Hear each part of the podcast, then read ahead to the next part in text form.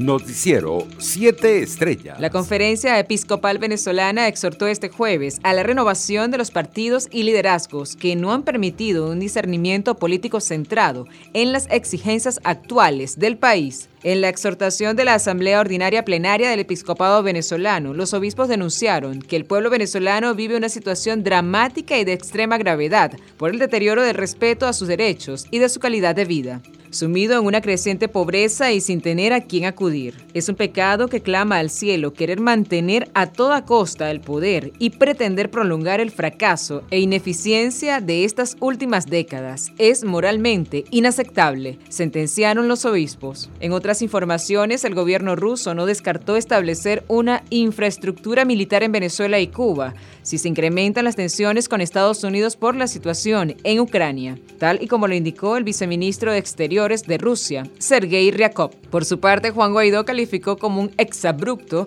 las amenazas del gobierno de Rusia sobre la instalación de bases militares en nuestro país y advirtió que atentaría contra la soberanía nacional. Entre tanto, el Consejo Legislativo Regional del Estado de Barinas juramentó este jueves a Sergio Garrido como el nuevo gobernador de la entidad llanera. Garrido seguidamente informó que partiría a la ciudad de Caracas para sostener un primer encuentro con Nicolás Maduro, acompañado de quien será su secretario general Julio César Reyes, el jefe de presupuestos Carlos Carrillo y el director de la administración Simón Archila. En otras informaciones, 10 venezolanos indocumentados fueron detenidos el pasado 11 de enero por funcionarios de la policía de Aruba y la Guardia Costera, cuando intentaron ingresar a la isla en un bote sin identificación que salió desde el pueblo de Tillara, península de Paraguaná. El grupo de ciudadanos desembarcó entre las orillas de las playas playas Santana di Cacho y Baby Beach y esperaban ser movilizados cuando fueron sorprendidos por un operativo policial, de acuerdo con el portal digital Crónicas del Caribe. Los oficiales de la policía arrestaron primero a varios de los venezolanos que se encontraban en la orilla de la isla y posteriormente detuvieron a otros cuatro que se hallaban escondidos en los arbustos cercanos. Internacionales. Estados Unidos y la OTAN han dicho no a las demandas de garantías de seguridad de Rusia, aseguró hoy Sergei Ryakov, viceministro de Exteriores ruso, que descartó una pronta reanudación de las negociaciones con Occidente. En cuanto a los elementos claves de los textos de garantías de seguridad, Estados Unidos y sus aliados, de hecho, nos dicen que no, dijo Ryakov en declaraciones al canal de televisión internacional ruso RTBI. En otras informaciones, el gobierno británico reducirá a cinco días completos el periodo de aislamiento a aquellas personas infectadas de COVID-19 que tengan la pauta completa de vacunación y den negativo en dos pruebas. Ello a partir del próximo lunes, anunció este jueves el ministro de Sanidad, Sajid Javid. En una declaración ante la Cámara de los Comunes, Javid remarcó que actualmente dos tercios de los casos positivos de coronavirus ya son contagiosos a finales del quinto día. En otras noticias, la mayor persecución a la disidencia en China, Rusia, Venezuela o Nicaragua, la caída de frágiles democracias en Myanmar o Sudán y los giros autocráticos en gobiernos de Brasil, Hungría o El Salvador son algunas de las tendencias denunciadas en el nuevo informe anual de Human Rights Watch publicado este jueves. El documento de 700 páginas que repasa la situación de la mayoría de los países del planeta en 2021 también destaca el deterioro de las libertades en países como Turquía, Tailandia o Egipto, las transferencias no democráticas de poder en Túnez o Chap o preocupantes abusos en Filipinas o la India. Economía. A nuestro país le restaría al menos un par de meses de hiperinflación a pesar de los datos publicados por el Banco Central, según el economista e integrante del Observatorio Venezolano de Finanzas, Ángel Alvarado. El analista explicó que en Venezuela todavía se registra una inflación de 660%, el índice de precios al consumidor más alto del mundo. Sería un milagro que en el 2022 la inflación venezolana pasara de los 3 a los 2 dígitos, indicó Alvarado y agregó que el incremento de los niveles de producción petrolera ha permitido una mínima estabilización en el área fiscal y monetaria del país. Deportes. La española venezolana Garbilla Muguruza, número 3 del ranking mundial, estrenó el año con victoria después de superar